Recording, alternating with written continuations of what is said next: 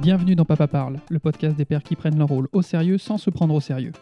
Devenir papa, c'est une seconde naissance. Comme un nouveau-né, on va devoir appréhender des nouvelles situations, des émotions fortes et apprendre tous les jours. C'est donc pour cela que Pierre-Yves et Thomas, deux jeunes pères, ont voulu partager leur vécu et poser plein de questions. Au travers de ce podcast, on vous propose de découvrir l'expérience d'autres papas. Si vous aimez l'émission et que vous voulez nous aider, il existe différents moyens. En nous suivant sur les réseaux sociaux, Facebook et Instagram, en nous laissant 5 étoiles et un commentaire. Vous pouvez même piquer l'iPhone d'un ami, aller dans l'application podcast pour le faire. Et enfin, en partageant le podcast, en en parlant à vos proches, le bouche à oreille, c'est encore ce qui marche le mieux. I am the only daddy you got. I am the damn paterfamilias.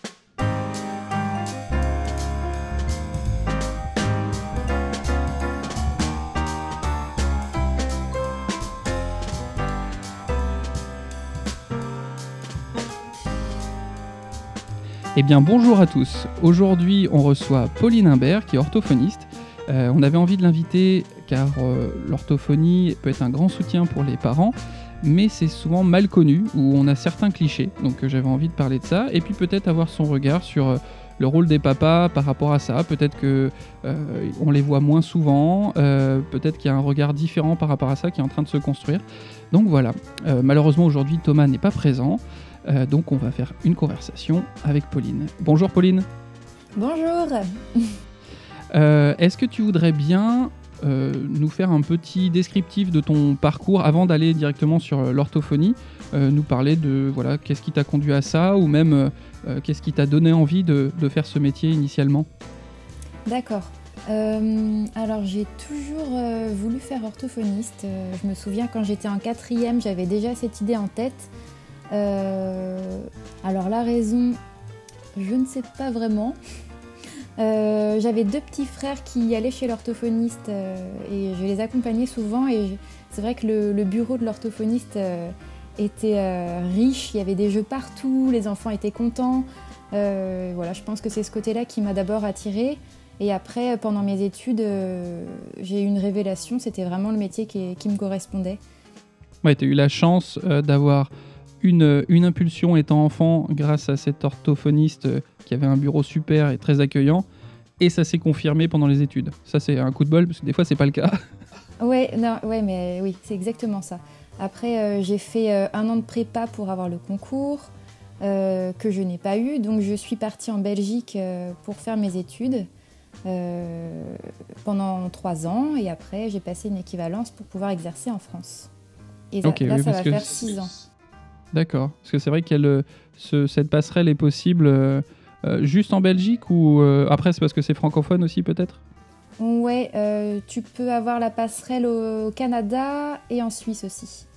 D'accord, ok. Belgique, Canada et Suisse. Ouais. Ok. Et donc ensuite, une fois que tu as eu ton diplôme et cette équivalence, tu t'es installé directement, tu as fait des remplacements peut-être? Est-ce que tu as vu des instituts éventuellement? Alors pendant, pendant mon équivalence, euh, j'ai fait euh, pas mal de stages d'observation dans tous les domaines en fait, parce qu'on nous demandait de faire des stages avec toutes les pathologies. Du coup, quand j'ai eu mon autorisation d'exercer, je me suis tout de suite lancée en, libéral euh, toute seule. Ok, d'accord. Parce que c'est vrai que l'orthophonie, on pense souvent au cabinet libéral, mais ça peut exister aussi en institut et en centre. Oui, tout à fait. Ouais. Il y a des centres, par exemple, pour les autistes, pour les sourds, euh, dans les hôpitaux aussi pour toutes les personnes qui ont des atteintes neurologiques, maladies dégénératives ou traumas crâniens, euh, ou euh, suite au coronavirus, là on va, pas mal intervenir pour, pour les gens qui ont eu des, trachéos ou des choses comme ça. Donc les trachéotomies, c'est quand on, on, est intubé pour mieux respirer et ça abîme les cordes vocales, c'est ça, entre autres? Oui, exactement. Alors les cordes vocales et puis aussi toutes les fonctions alimentaires. Ça peut, ça peut créer des troubles.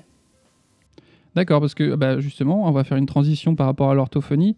On imagine que c'est exclusivement euh, lié à la phonation, aux cordes vocales, ce genre de choses, à la langue aussi. Euh, mais sur les troubles alimentaires, vous pouvez avoir un, impact et, un travail à faire aussi. Oui, alors euh, là, ce que tu viens de, dire, c'est tout, on va dire, toutes les fonctions un petit peu mécaniques, mhm. la voix, l'articulation, la respiration aussi. Euh, l'alimentation, c'est tout nouveau. Hein, tout ce qui touche aux fonctions oro-myofaciales, c'est assez récent dans la profession, mais on intervient dès les, les, prématurés en fait. D'accord, donc, donc peut-être dans des troubles de succion, ce genre de choses? Exactement, les troubles de hmm. succion, oui. Hmm. Ok, ah, ça c'est bah tiens, c'est un point que j'avais pas prévu, mais qui est super intéressant parce que c'est quelque chose qui peut être rencontré chez les jeunes parents et ils sont souvent un peu dépourvus. Alors la question, euh, je pense, la question de l'allaitement, hmm, enfin à mon sens, elle, elle se pose pas. C'est vraiment un choix personnel.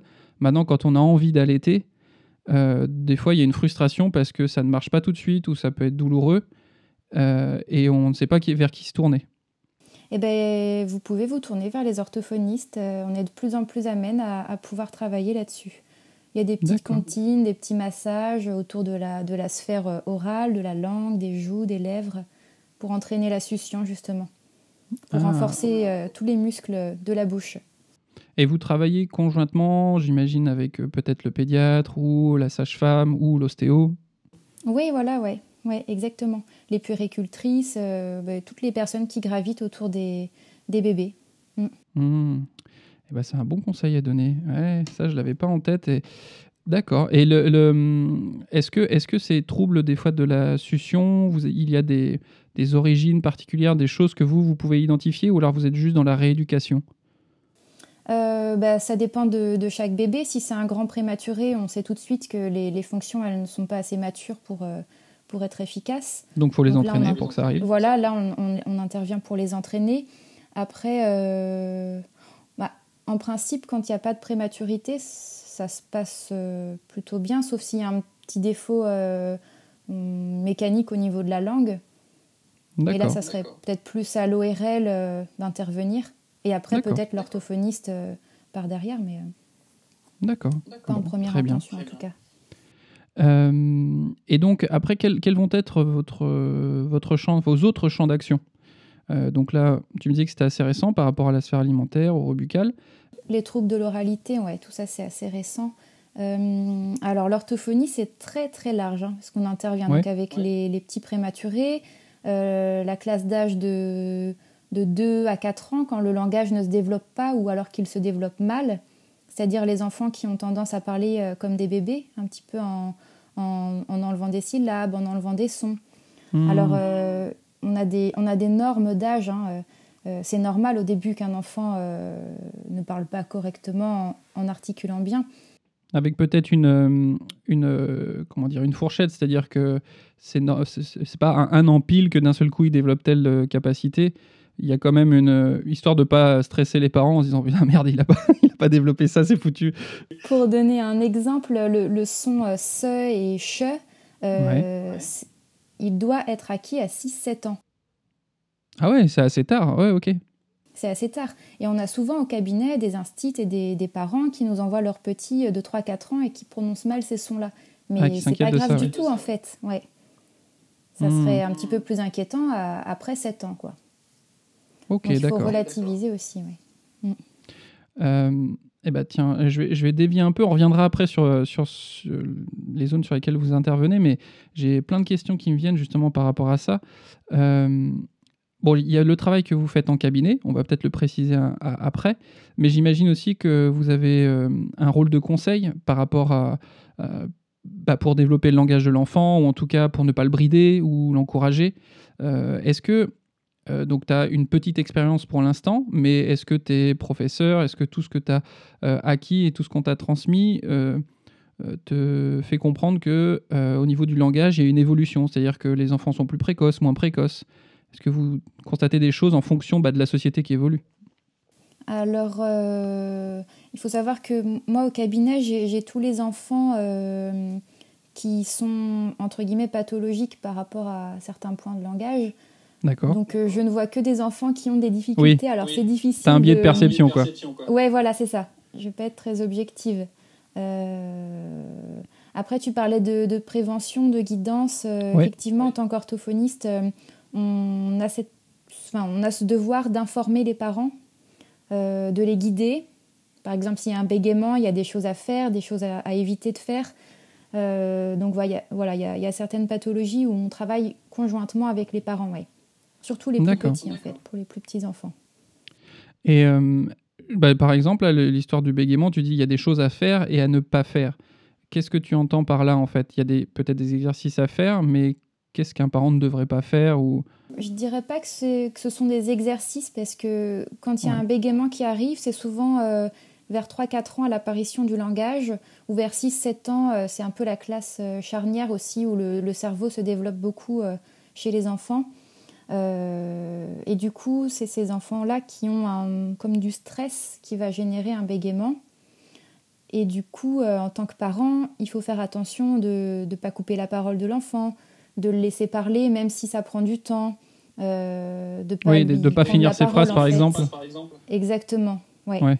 Et de pas non plus insister en lui disant euh, respire, respire, ça va, tu vas réussir. Alors que ça, ça, ne marche pas du tout. oui, oui, parce que finalement, on met encore plus l'accent dessus et ça, j'imagine, ça, ça augmente le stress, quoi. Voilà. Donc ce genre de hmm. conseil, oui. Hmm. Ok, d'accord. Là, ça dépend de, chaque famille aussi euh, et de, de l'apparition du bégaiement, de, du contexte en fait. Ouais. Est-ce que tu as. Euh, parce que ça, c'est un sujet qui est revenu dans plusieurs émissions. Euh, les sujets qui sont euh, les, écrans, VS les livres, etc. Enfin, la, télé, tout ça. Est-ce que toi, tu sens qu'il y a un, impact par rapport à ça? Comment voilà est-ce que des fois tu conseilles de réduire la télé ou alors de d'aller plus vers les livres ou de proposer autre chose à l'enfant? Ah oui oui complètement c'est vraiment un sujet d'actualité c'est une des questions que je pose euh, dès le premier rendez-vous euh, aux familles. Est-ce que l'enfant, enfin, combien de temps l'enfant reste devant les écrans? Ouais, d'accord. Euh, et une fois qu'on t'a dit un chiffre, tu le multiplies par deux, c'est ça? Ça peut arriver, ouais. Parce que les, les, parents viennent souvent avec une plainte comme quoi leur enfant est, est hyperactif, il n'arrive pas à se concentrer, les apprentissages ne restent pas dans sa tête des, soucis comme ça et on se rend compte qu'il y a vraiment une corrélation entre le, temps d'écran et justement ses capacités d'apprentissage. Donc euh, souvent, je conseille aux parents de supprimer dans, la limite euh, des possibilités, bien sûr, hein, euh, une plage horaire d'écran. Par exemple, avant l'école, il vaut mieux éviter. Si l'enfant veut, regarder la télé, vaut mieux après l'école au goûter, par exemple. J'avais cru comprendre que bah, de, de, ce que je sais, l'écran a un effet assez hypnotique et pompe énormément d'énergie cognitive, même si l'enfant a l'air d'être passif. Et finalement, euh, il a, s'il a regardé la télé avant d'aller à l'école, c'est comme si on avait enlevé tout son stock d'apprentissage avant d'arriver à l'école. C'est ça.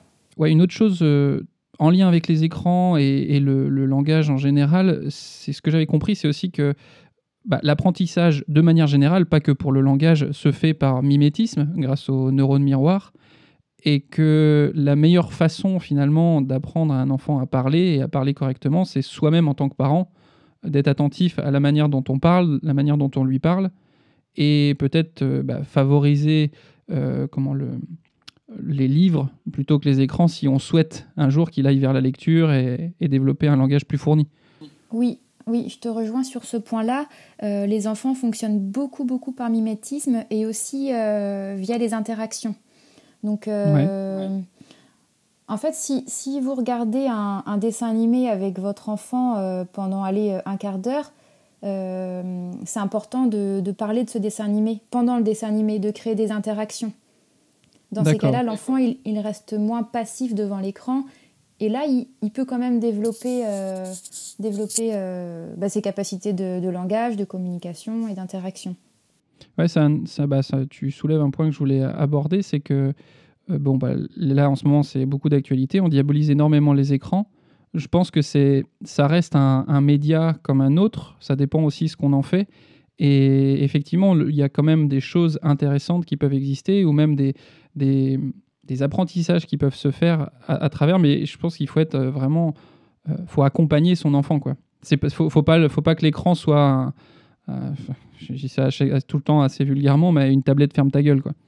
Ouais, c'est ça. Il faut pas que ça remplace. Mais euh, oui, en fait, tant qu'il y a des interactions, le langage peut se développer. Si on pose des questions pour que l'enfant réfléchisse, euh, ah tu vois là il sourit le petit garçon dans le dessin animé, à ton avis pourquoi est-ce qu'il est content Parler des émotions, de, voilà, du pourquoi, du comment, pour stimuler en fait ses fonctions cognitives. je repense à, avec mon, mon, grand, on a regardé un dessin animé récemment et c'est vrai que j'avais ça en tête. Il y a quand même un moment, il m'a dit ah, c'est euh, c'est bon, euh, je peux regarder quand même. tu parlais trop. bah, euh, oui, il faut trouver la, la, le bon équilibre parce qu'au bout d'un moment, même je l'empêchais de suivre l'histoire. Donc il me dit bah je sais pas parce que tu parles tout le temps. il est honnête au moins. oui, ah bah ouais, ouais, ça on essaie, on essaie de... ça là-dessus, ouais, on l'a, il, il, il, a pas trop de soucis, à être honnête. Des fois un peu, euh, on va dire qu'il faut qu'il pas caché, mais il faut qu'il construise petit à petit un peu cette, cette fine couche de diplomatie qui permet euh, peut-être plus facilement de se faire entendre. Il est désinhibé. ouais, plus, ouais, ouais, je pense, euh, je pense. Ça, dépend. Avec nous, oui. Avec les personnes, on va dire référentes et, et les figures d'attachement, oui. Euh, après, avec quelqu'un d'étranger, il va plutôt observer, quoi, c'est normal. Euh, si on revient sur les, différentes fonctions que vous pouvez avoir, donc tu parlais du développement du langage, est-ce qu'il y a d'autres choses même qui peuvent être intriquées avec le langage, j'imagine? Oui. Euh, ben, donc le développement du langage, donc on a les enfants jusqu'à 5-6 ans. Parfois c'est juste un retard et parfois on se rend compte que le trouble il est beaucoup plus ancré et que l'enfant n'arrive pas à rattraper son retard. Et dans ces cas-là, ça peut être une dysphasie. Euh, alors c'est un, fonctionnement différent euh, du langage oral en fait. Ces enfants-là, souvent, ils ont l'impression qu'on leur parle une langue étrangère en fait. Ils mettent pas de sens sur tout ce qu'on dit. Voilà. D'accord. Et l'étiologie, enfin l'origine de ce genre de dysphagie, est-ce que c'est dysphasie Dysphasie, parce qu'il existe aussi la dysphagie, et là c'est par rapport à la déglutition. Déglutition, d'accord. Et donc pour ce qui est des dysphasies, euh, l'origine de ça, est-ce que ça peut être euh, purement euh, physique, un trouble du développement in utero ou petit, ou alors il y a des choses qui peuvent impacter? J'imagine que dans des enfants qui auraient vécu des fois des, traumatismes, que ce soit physique ou psychologique, peuvent, peuvent impacter? Alors la dysphasie, c'est un trouble inné, donc c'est pas quelque chose qu'on a avec le temps. Dans ces cas-là, tu peux avoir un gros trouble du langage suite à un accident de la route, par exemple, mais ça ne sera pas une dysphasie. Ça, sera, ça portera un autre nom. La dysphasie, euh, tu nais avec, en fait. Comme la dyslexie, comme euh, la dysorthographie, la dyscalculie. Euh. D'accord, bah c'est intéressant ça le pour, toi en tout cas de tes connaissances, dyslexie, dys, dysorthographie, c'est quelque chose d'inné, c'est pas quelque chose qui va se construire ou peut-être être augmenté avec le temps? Non, c'est tu nais avec et tu l'auras toute ta vie et l'orthophonie ça sert à, compenser, à pallier les difficultés en fait avec des béquilles. D'accord. Alors je, demande, je demande ça parce que tu as dû sûrement l'entendre plein de fois et euh, c'est peut-être un, cliché ou une erreur. Euh, il y a souvent, euh, voilà, le, on parle beaucoup des nouveaux types d'écoles en ce moment, différentes de l'éducation nationale, avec d'autres propositions pédagogiques. et on dit que, par exemple, si on force un enfant à lire au moment où il n'est pas prêt, ça peut provoquer ce genre de 10. Quel est ton point de vue par rapport à ça? Alors, je pense pas que ça provoque de 10. S'il y en a une, euh, enfin, elle était là avant. Par contre, ça peut créer un blocage. Si l'enfant il a du mal à rentrer dans la lecture, peut-être que c'est une question d'âge, mais peut-être aussi que c'est une question qu'il n'y arrive pas, en fait. Ok. Et du coup, euh, effectivement, il y, y, a une dyslexie ou dysorthographie, ou les deux, derrière. Ok, donc l'idée, ce serait de diagnostiquer ça le plus tôt possible et de mettre en place euh, ce qui permet d'y pallier euh, rapidement. Et on peut déjà le dépister, euh, je dirais, dès le plus jeune âge. Hein, la maternelle, la grande section, on, a déjà des, doutes hein, pour certains enfants. Les enfants qui n'arrivent pas à manipuler les syllabes, qui n'arrivent pas à hmm. manipuler les sons de la langue. En fait, tout, tout, tout ce qui sert au langage écrit, euh, ouais, ouais, les syllabes, enfin la phonologie, euh, les enfants qui ont un retard de parole ou de langage aussi. Souvent derrière, euh, il y aura une dyslexie. On sait qu'il y a déjà une dyslexie. Est-ce que, est que tu vois d'autres d'autres champs d'action? Et puis, c'est vrai qu'on parle des enfants en ce moment, enfin exclusivement là. Est-ce que, est que vous agissez? Si j'ai bien compris, vous intervenez aussi sur des personnes qui auraient pu avoir des accidents, des soucis de ce genre-là, donc ça peut arriver à l'âge adulte ah oui, oui, tout à fait. Euh, les personnes qui ont fait des AVC, les personnes qui ont une maladie neurodégénérative, euh, Parkinson, euh, SLA, sclérose latérale amyotrophique, des scléroses en plaques, Alzheimer. en fait toutes les maladies qui vont avoir un impact sur le cerveau en créant des pertes de mémoire, un manque du mot, des pertes de repères spatio-temporels. Enfin, il y a spatio-temporaux, temporels, oui. Euh, le... Donc là, si tu me dis, hein, peut-être que j'anticipe je, trop, mais si je comprends bien, dans ce cas de figure-là, euh, par le langage, le but c'est d'entraîner la mémoire et de l'entretenir. Euh, oui, alors pas uniquement par le langage, parce que la mémoire, elle peut être aussi visuelle, auditive. Donc du coup, on va essayer d'utiliser tous les canaux possibles pour stimuler cette mémoire. Puis il y a différents types de mémoire. Il y a la mémoire à court terme, la mémoire à long terme. Enfin, c'est vraiment très très complexe. Mais euh, s'il n'y a que des troubles de mémoire, euh, dans ces cas-là, c'est mieux d'aller voir un neuropsychologue. C'est eux les plus amènent à, à travailler euh, spécifiquement la mémoire et l'attention.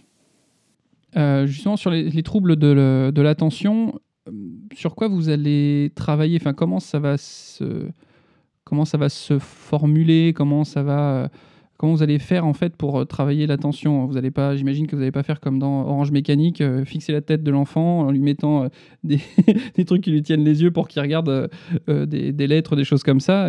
Par, par quel biais vous, vous arrivez à travailler là-dessus? Si je faisais ça, je pense que j'aurais pas grand monde dans mon cabinet. oui, oui, puis il y aurait Alors on a, on a plein de petites astuces. Si c'est de l'hyperactivité plus physique, il y a il y a un site qui s'appelle Hop Toys et qui propose des, mm, des, petits matériels en fait qui sont sympas pour les petits, par exemple des, colliers à mâchouiller, euh, des, mm, des, espèces de, de, ballons que tu mets sous ta chaise et comme ça tu peux te tortiller dans tous les sens, des élastiques à, fixer au pied des chaises. Ça permet aux enfants de, de bouger un peu plus quoi. Ou des ballons aussi à la place des chaises, ça, ça se fait de plus en plus aussi dans les écoles. Tu constates qu'on peut pas, on peut pas supprimer l'hyperactivité. Il faut juste euh, la prendre en considération et l'accepter dans le travail, en fait. Ça ne sert à rien de dire un enfant reste assis, il n'en est pas capable. Donc il faut. Euh, ouais. Parce que même, même si tous les enfants sont différents, ça reste quand même plutôt normal et même ça, ça aide au développement de bouger. Un enfant a besoin de bouger. Exactement, ouais. Alors il y a une grande mode des TDAH, là, les troubles de l'attention avec ou sans hyperactivité. Mais euh, je, te rejoins, euh, les enfants, euh, quand ils sont petits, ils ont besoin de bouger et c'est normal et c'est tant mieux. Puisqu'ils fonctionnent beaucoup par manipulation. Alors s'ils restaient assis à rien faire, ça serait plutôt inquiétant. oui, d'ailleurs, ça, peut être. on peut avoir un extrême avec l'hyperactivité, mais est-ce que tu peux aussi rencontrer des enfants qui sont un peu apathiques ou justement qui ne sont pas du tout, qui sont que passifs en fait? Ah oui, oui, oui j'en ai, j'en ai plusieurs euh, dans mon cabinet. Euh, c'est des enfants un peu hypotoniques, souvent, euh, même physiquement, ça se voit, qui, qui sont plutôt passifs. alors c'est encore plus difficile de travailler avec eux, justement. Oui, parce que autant, autant les hyperactifs, si tu arrives à diriger l'énergie, tu peux faire un truc. Autant s'il n'y a pas d'énergie à la base, des fois c'est difficile de lancer le truc. Exactement. Et euh, le but de l'orthophonie, c'est d'amener l'enfant à raisonner par lui-même et à trouver lui-même les solutions. Donc quand on a en face quelqu'un qui, qui, est passif, euh, bah, il faut vraiment, vraiment réfléchir et peser ses mots pour l'amener à, lui-même euh, trouver ses solutions. D'ailleurs, j'imagine que ça doit avoir aussi un impact. Le... À quel point les parents ont expliqué pourquoi l'enfant venait et, ah, parce que bon, tu, souvent tu as l'accord des, parents, les parents veulent que ça évolue, mais c'est des fois, j'imagine, difficile d'avoir l'accord de l'enfant, c'est-à-dire de, vraiment travailler main dans la main. Il y en a qui, au départ en tout cas, peut-être, euh, ça doit être un peu compliqué. Euh, alors, ça m'est jamais arrivé de rentrer en opposition avec un enfant ou un ado. Euh, la plupart du temps, alors parfois il y a une lassitude qui arrive parce qu'il reste des années dans, dans mon cabinet, donc D'accord. Une à deux fois par oui, d'ailleurs, on l'a pas abordé. Oui, ça peut. C'est un travail de longue haleine. Exactement. C'est pas magique. C'est vraiment un travail de longue haleine, surtout quand il y a un, vrai trouble ancré euh, derrière. Quoi. Ça, ça va pas se régler tout seul. Et puis c'est à l'enfant aussi de se prendre en main, puisque moi je lui apporte euh, des clés en fait. Je lui apporte pas des solutions toutes faites, donc euh, parfois ça peut être problématique. Mais surtout avec les enfants passifs, comme on disait tout à l'heure, qui attendent qu'on fasse à leur place qui se mettent pas dans une position de, de, réflexion, là, là c'est compliqué. Ouais. Et finalement, il y a peut-être quelques, il y a peut-être quelques problématiques aussi avec bah, les parents qui peuvent s'inquiéter parce que ça met du temps et que les résultats, on les voit pas du jour au lendemain. Ouais, alors ça, il faut être, il faut être assez clair dès, dès les premiers rendez-vous, en fait, par rapport à ça. J'explique souvent aux parents que c'est un travail euh, qui va être long, qui va être intense, qu'il y aura aussi des choses à faire à la maison souvent, qu'il ne faudra pas se décourager parce que les efforts euh, seront là, mais les progrès pas toujours. Donc c'est des choses à ouais, expliquer aux parents et, à l'enfant surtout euh, dès le début. Mm. Mais souvent, souvent quand les enfants viennent me voir, déjà ça va mieux parce qu'ils se sentent soutenus. Ah, ok. Oui, parce qu'avant d'arriver euh, jusqu'à l'orthophoniste, j'imagine qu'il y a une période de temps déjà où il faut diagnostiquer le problème, s'il y en a un, voilà. Et c'est un moment un peu de chaos pour les parents et l'enfant où ils savent pas où aller, comment ça va se passer. C'est souvent les instits euh, qui mettent le doigt sur quelque chose, ils sentent qu'il y a quelque chose qui ne va pas. Et du coup, les parents appellent assez rapidement les cabinets d'orthophonie, sauf qu'on a euh, au moins un an d'attente minimum. Ok, c'est ça, c'est, une problématique à, à, intégrer. Ouais, c'est que c'est quoi? C'est que il y a une demande de plus en plus forte parce que les diagnostics sont euh, plutôt mieux faits ou il n'y a pas assez d'orthophonistes formés euh? Que c'est les deux. Euh, clairement, on n'est pas assez nombreuses. Et ah, tu dis nombreuses, c'est que c'est une profession très féminine. Oui, 97% quasiment de femmes. J'ai regardé les chiffres tout à l'heure. il y a, très très peu d'hommes. Et euh, la deuxième raison pour laquelle euh, nos cabinets sont encombrés, c'est qu'il y, a aussi de l'abus, c'est-à-dire qu'il y a beaucoup de, personnes qui viennent nous voir alors qu'il n'y a pas du tout besoin. Euh, l'orthophonie, c'est devenu un peu le, soutien scolaire quand l'école, ça va pas, quoi. Sauf que c'est pas du tout hmm. ça notre profession. On est une profession de rééducation quand il y a une pathologie ou un trouble ancré. Ouais, j'imagine que ça doit être assez délicat d'expliquer aux parents que enfin, c'est pas vous la solution dans, ce cas-là et qu'il y a peut-être quelque chose à voir sur bah, leur mode de vie ou sur la manière dont ils abordent l'école, les devoirs, etc. Oui, c'est pas toujours facile. Euh, après, euh, quand je vois un enfant pour la première fois, euh, je discute d'abord avec la famille, le papa, la maman, s'ils sont là tous les deux. Oui, d'ailleurs, bah oui, on, va, faire le déroulé d'une séance en général ou d'un bilan. Ouais, c'est ça. Donc la première fois, c'est euh, une discussion avec les parents, euh, seul ou avec l'enfant?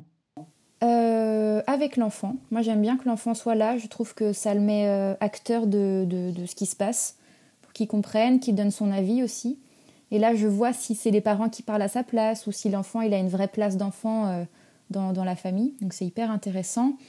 Et euh, après ça, je fais euh, des batteries de tests qui sont euh, étalonnées par rapport à des classes d'âge. Donc ça me permet de faire des comparatifs par rapport à, à ce que l'enfant produit et à ce que la majorité des enfants savent produire au même âge.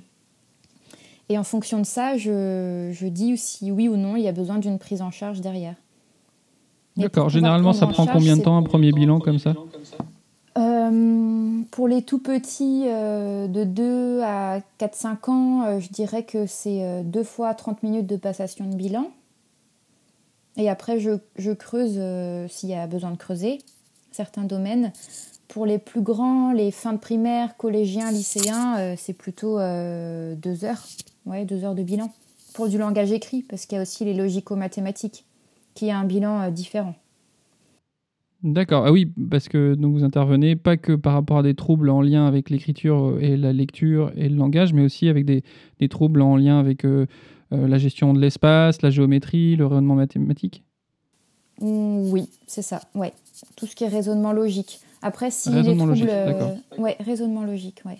En fait, tout ce qui va te permettre d'accéder à la symbolique du, du langage aussi, comprendre l'implicite, comprendre les métaphores, ce genre de choses. Mmh ça me fait penser. J'ai euh, une, euh, j'avais rencontré une personne qui s'occupait, euh, enfin, qui travaillait un peu à l'international et qui faisait des études pour voir comment évoluer l'intelligence des enfants et de l'humain en général.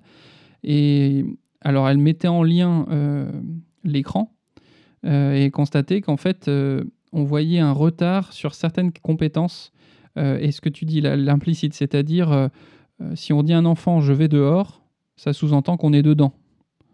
Et, ben, non, mais ce, sous-entendu-là, a priori, voilà, il était acquis plus tard dans les générations d'enfants qui arrivent ici.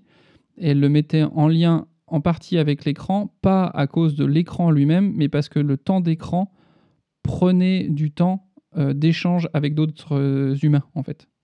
Ah bah oui, ça m'étonne pas du tout. Et sur la manipulation, parce que le raisonnement euh, logique, il se crée, il, il, fonctionne via la manipulation.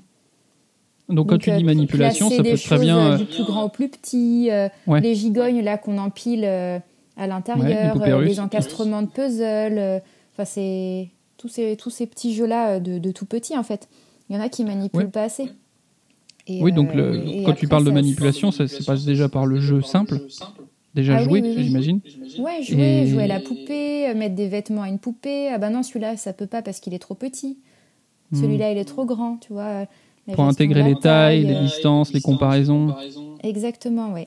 Ouais. Ouais. Oui, j'imagine qu'un enfant qui est que devant un écran ne manipule pas comme ça. Non. Alors, il peut voir les manipulations, mais ça n'a rien à voir avec manipuler vraiment. Hmm. Moi, j'ai des, collégiens et même des lycéens qui viennent me voir pour des troubles de la logique et on est obligé de repasser par des manipulations de, 3-4 ans. De faire des classements, de faire euh, des rangements, des choses comme ça. Ouais, donc des, des choses qui ont. Enfin, une étape qui a été loupée, quoi, en fait. C'est un peu ça. Et si t'as pas, si pas le socle de base, tout ce que tu vas mettre par-dessus, euh, ça va être un peu euh, scabreux, quoi. C'est exactement ça que j'explique aux parents. Qu'on va repasser par euh, une, base, euh, une base pour la consolider et après on, on, fera des choses de plus en plus complexes. Mais il faut repasser par, euh, par des manipulations simples. Et bah, justement, voilà, un parent comme moi qui s'inquiète de bien faire pour que le cerveau de mon enfant se développe au mieux, que tout, tout se passe bien. Euh, est-ce que même pour un enfant qui n'a pas, euh, pas une pathologie établie, etc., de manière générale, quels, peuvent être les conseils qu'on peut donner aux parents? Donc là, on a parlé des écrans, évidemment. Si on peut limiter, voire éviter les écrans, je pense que c'est déjà une bonne chose. Mais après, même par rapport à son environnement, moi, ce que j'avais cru comprendre, c'est que c'était important de euh, déjà de le laisser se mouvoir par lui-même. On en avait parlé avec Hugo, qui était psychomotricien et d'éviter de vouloir le faire bouger par lui-même, mais peut-être aussi d'avoir un environnement euh, euh, stimulant. Et ça, euh, comment on fait? Ça veut dire quoi en fait? Oui, alors oui, c'est très important comme tu dis. comme conseil, alors c'est bien qu'il y ait un environnement stimulant, mais pas trop non plus. C'est-à-dire que l'enfant, faut pas qu'il ait à, sa disposition 15 jeux différents, quoi, parce que sinon il va pas réussir à faire un choix et à se lancer et à se concentrer dans une seule chose. Il vaut Ça, je note, il va falloir qu'on améliore. Là, c'est le bordel à la maison. Ah ouais. il vaut mieux épurer un petit peu l'espace, faire des, par exemple, une zone cuisine et puis une zone euh, livre. Il vaut mieux, il vaut mieux vraiment euh, séparer, euh, séparer les jeux comme ça pour que l'enfant ait des repères aussi. Après, pour les parents, ben, c'est hyper important de jouer avec son enfant, mais de jouer en étant présent vraiment à sa mmh. hauteur. Donc si l'enfant est sur un tapis, il faut se mettre sur le tapis avec lui, euh, il, faut il faut faire bouger les petits bonhommes avec lui, il faut, euh, il faut le stimuler quoi. Ça, les enfants en plus, ils adorent, ils se sentent, euh, ils se sentent compris, intégrés. c'est vraiment très important. Après, Et pas toujours avoir le rôle de pédagogue. Il faut vraiment jouer, jouer pour jouer en fait. Ouais, bah, je l'ai déjà dit dans d'autres émissions, mais ça, je m'en suis rendu compte il n'y a pas longtemps. J'avais tendance à, euh, alors, soit euh, j'étais fatigué, j'avais pas trop envie de jouer, ça c'est une chose, donc ça c'est à moi de le régler. Soit euh, j'étais effectivement dans cette posture de pédagogue en me disant attends, il faut que je fasse le bon truc au bon moment, etc. Et j'avais oublié, je lâchais pas prise et je m'amusais pas vraiment. Enfin, je me dis, putain, c'est chiant de jouer en fait. Et, au moment où je me suis dit ça, je me dis, c'est chiant de jouer, mais t'es complètement con. Qu'est-ce qu'il y a un problème? C'est pas normal en fait. Et, et j'ai commencé à être beaucoup plus léger et à ben, finalement, moi aussi, euh, créer des histoires avec les Playmobil, euh, délirer, etc. Bien qu'au début, euh, il me laissait pas trop faire. Toi. Il fallait que ça soit son histoire à sa façon. Mais ah bah justement, c'est intéressant, tu vois. Ça veut dire qu'il avait un peu le rôle de dominant entre guillemets. Ouais, ouais, bah oui, carrément dans les jeux. C'est intéressant pour lui d'inverser les rôles aussi. Mm. Mm. Bah et, je me suis rendu compte qu'il fallait que je sois un peu plus, euh, un peu plus proactif, en fait, euh, moi, en tant que parent. Euh, et je trouve que c'est des fois difficile de, de trouver l'équilibre par rapport à ce qu'on sait maintenant, où il faut essayer de construire une autonomie pour son enfant, c'est-à-dire qu'il sache faire par lui-même, ne pas tout lui faire à sa place, et en même temps ne pas le laisser euh, non plus tout seul tout le temps et le laisser tout faire, euh, justement pour nous aussi des fois montrer certaines choses par l'exemple. Donc, euh, je, voilà, je pense que ça, tous les jours ça évolue parce que l'enfant aussi évolue, quoi. Bah oui, puis nous aussi on apprend en tant que bah parents et en tant que professionnel aussi. Mais ouais. ouais, poser un cadre et en même temps être présent pour l'enfant à sa hauteur, quoi. je, vois qu'il a été euh, des fois surpris que justement, comme j'ai lâché, il y avait un certain cadre, et comme j'ai commencé à lâcher, je pense que j'ai un peu fait sauter le cadre. Et mes deux lardons, de temps en temps, ils m'ont regardé avec des gros yeux en disant Putain, il a, pété un câble, papa, là. On, l'a perdu, là. On l'a perdu complètement. Mais globalement, ils apprécient plus quand même quand j'ai la banane et que je fais le fou, quoi. Ouais.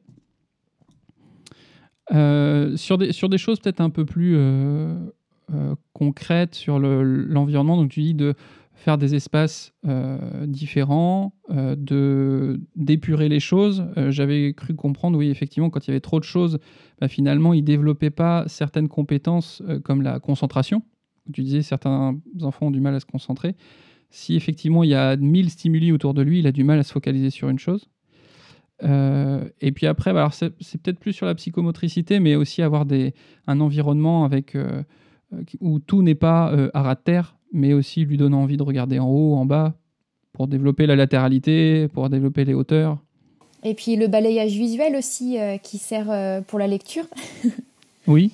Entraîner les yeux à, balayer l'espace, moi, c'est super important. Mm. Ok.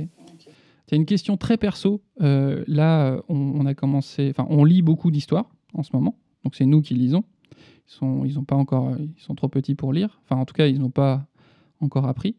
Euh, on sent le grand, il a 4 ans et demi, on sent que il aimerait, il regarde des fois maintenant les livres tout seul. Et alors des livres avec encore des images, il y a de l'écrit et de l'image. Et il, connaît maintenant les histoires par cœur en fait. Donc euh, il peut les regarder et se les raconter tout seul. Euh, de temps en temps, il me demande, mais ça, ça veut dire quoi? Il, me pointe du doigt le mot.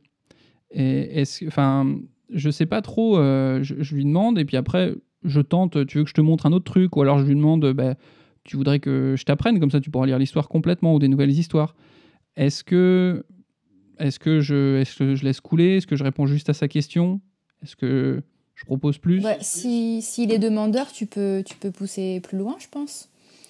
Il est petit, mais bon, euh, tant que ça vient de l'enfant, je trouve qu'il faut assouvir sa curiosité. Ouais. Ouais, tu es d'accord avec le fait que euh, un enfant est prêt à attendre une réponse s'il pose la question Oui, complètement. Et moi, je trouve ça hyper encourageant même. c'est génial si à 4 ans, il se pose ces questions.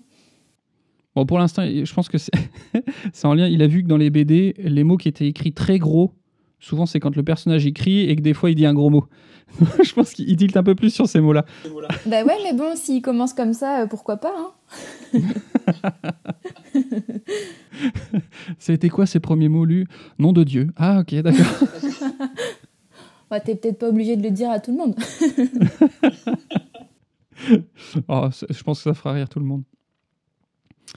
Euh, et donc, euh, si on revient sur la manière dont se déroulent euh, les consultations, donc il y a le bilan, t'établis. Après, tu vas établir combien de séances il y aura en fait, ou et puis ça va être, va y avoir des bilans à mi-chemin?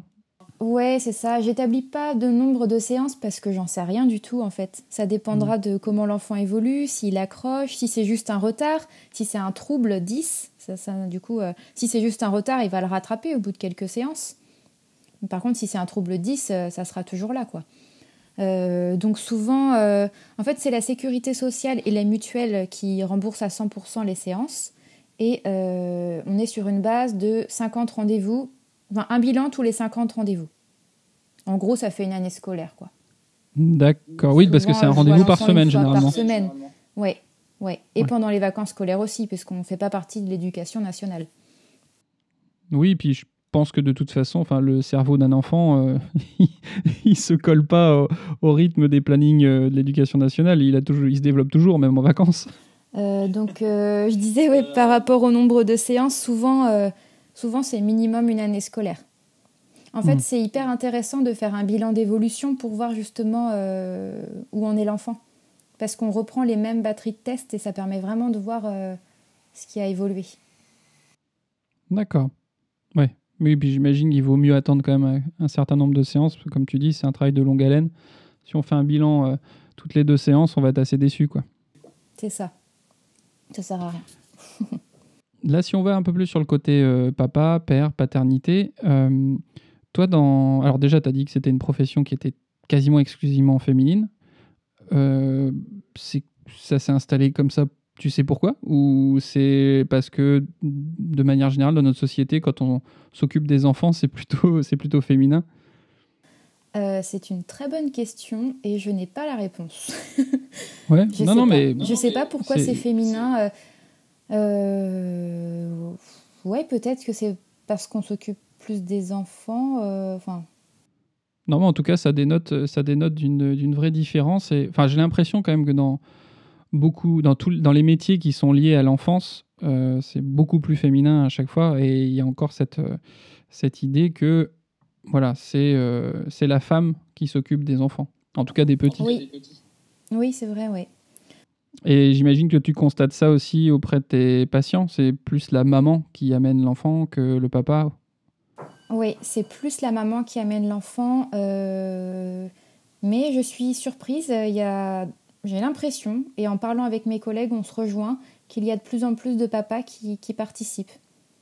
Et de plus en plus aussi euh, les deux parents qui viennent au rendez-vous. Alors ça, c'est le mieux. Ouais, bah oui, oui, parce que comme tu le dis, il y a des fois des choses à, appliquer à la maison, et si les deux, on les consigne, c'est pas plus mal. Oui, oui.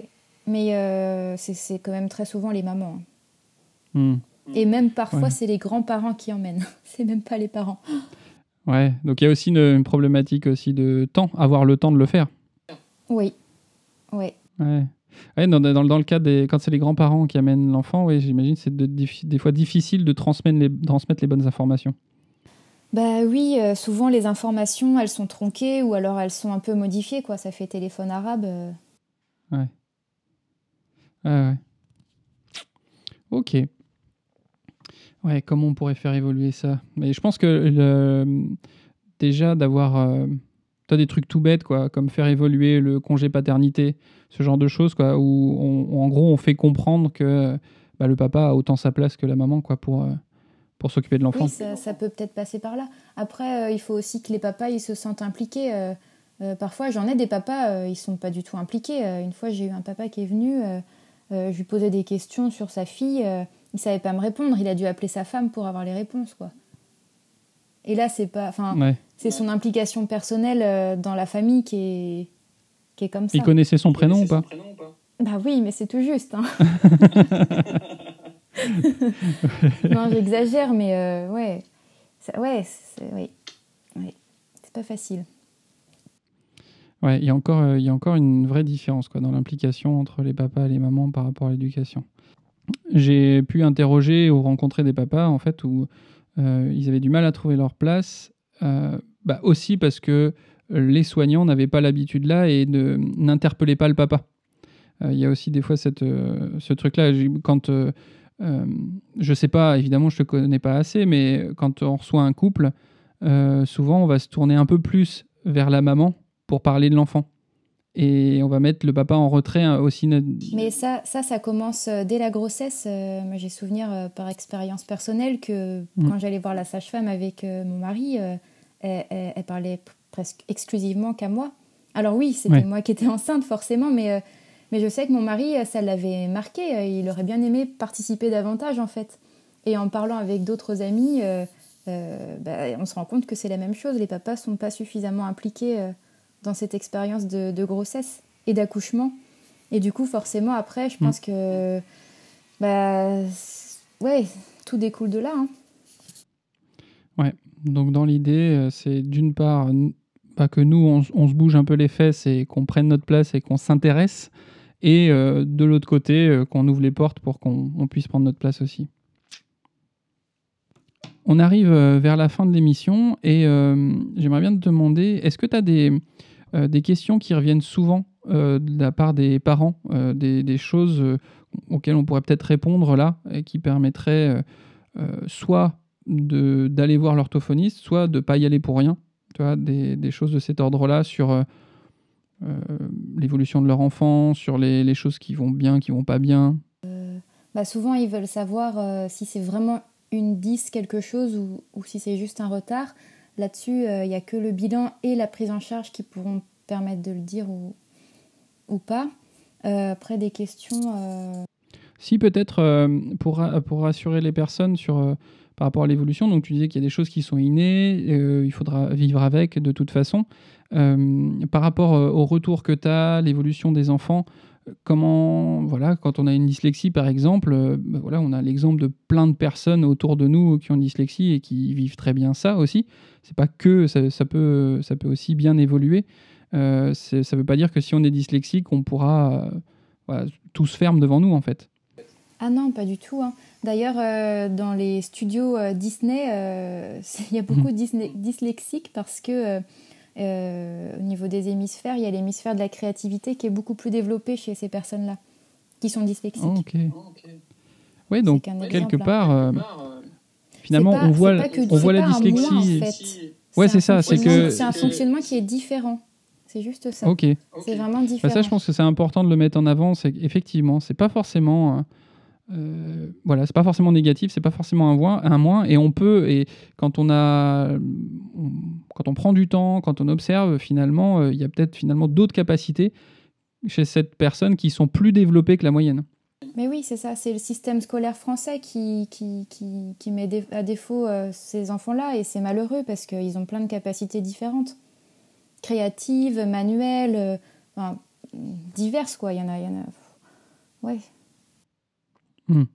Ouais, donc euh, je pense que dans ce enfin moi ce que j'aurais envie de retenir de manière assez euh, naïve et mais pour euh, finir sur une note positive, c'est qu'effectivement tous ces tous ces 10, tous ces troubles qui peuvent exister, bah, finalement c'est pas forcément des, pathologies, mais ça, se trouve ça peut être une bénédiction quoi. Si on l'observe vite, si on le si on le si on le diagnostique vite et si on apprend finalement à adapter les choses ou, même aller vers ce qui nous convient vraiment, ça peut devenir un allié et, ça, on peut découvrir des capacités de fou, quoi. Ouais, il faut il faut l'accepter, je pense, ouais, comme tu as dit, ouais. Mm. Mm. Et parce que, enfin voilà, après ça c'est un, avis qui m'est personnel. Comme tu l'as dit, dans l'école, des fois il y a un cadre euh, très spécifique qui peut convenir à un certain nombre d'enfants, mais quand on sort de ce cadre-là, euh, bah, tout de suite on, on va se dire en fait qu'on n'est pas bon, qu'on est nul, qu'on n'est pas adapté, alors que bah, c'est peut-être le cadre des fois qui n'est pas adapté aussi. Et, on va louper à côté de on va, on va, on va louper euh, des génies peut-être parce que on, on, les, on leur a au bout d'un moment ils vont être convaincus qu'ils sont nuls quoi. Ouais, alors dans beaucoup d'écoles, euh, j'ai l'impression que ça se met en place. Euh, c'est une approche avec les intelligences multiples. T'en as entendu mmh. parler? Ouais, ouais. Et euh, je trouve que ça peut être pas mal pour certains enfants justement qui rentrent pas dans le moule, euh, dans le moule scolaire, de les mettre en valeur euh, via d'autres formes d'intelligence. Quand tu parles d'intelligence multiple, c'était ce que tu disais par rapport à une intelligence peut-être du mouvement, une intelligence auditive, musicale, sociale, ouais, c'est ça, ouais, tout à fait. Et, et puis pour rebondir là-dessus, sur l'intelligence multiple moi, j'ai pu constater en observant d'autres euh, écoles, d'autres types d'écoles, que euh, un enfant qui pouvait être euh, assez exclusif sur la musique ou sur la mécanique ou des choses comme ça, bah, finalement, après, à travers cette passion, il va apprendre les autres choses en fait. par exemple, par exemple sur la, quelqu'un de passionné de musique qui peut être au départ autodidacte, s'il est passionné et qu'il veut encore évoluer, il va être amené quand même à regarder des partitions, à lire des choses, euh, à échanger avec des personnes et donc finalement développer plus le langage, développer l'écriture, développer même les maths parce qu'en musique, il faut compter. Et ça dans d'autres domaines aussi. Oui. En, en, séance d'orthophonie, euh, j'essaye vraiment de m'appuyer sur les passions et les centres d'intérêt des enfants pour euh, créer du matériel justement qui, qui va dans ce, sens, sens-là là, que tu viens de dire. Si c'est un petit garçon mm. qui adore le foot, eh ben, je vais essayer de trouver euh, plein de matériel avec le foot euh, pour pouvoir lui donner envie de lire, envie d'écrire. tu, dois avoir des placards gigantesques dans ton cabinet. Ah ouais, j'ai un disque dur euh, qui est saturé et des placards euh, remplis. et est-ce que, as...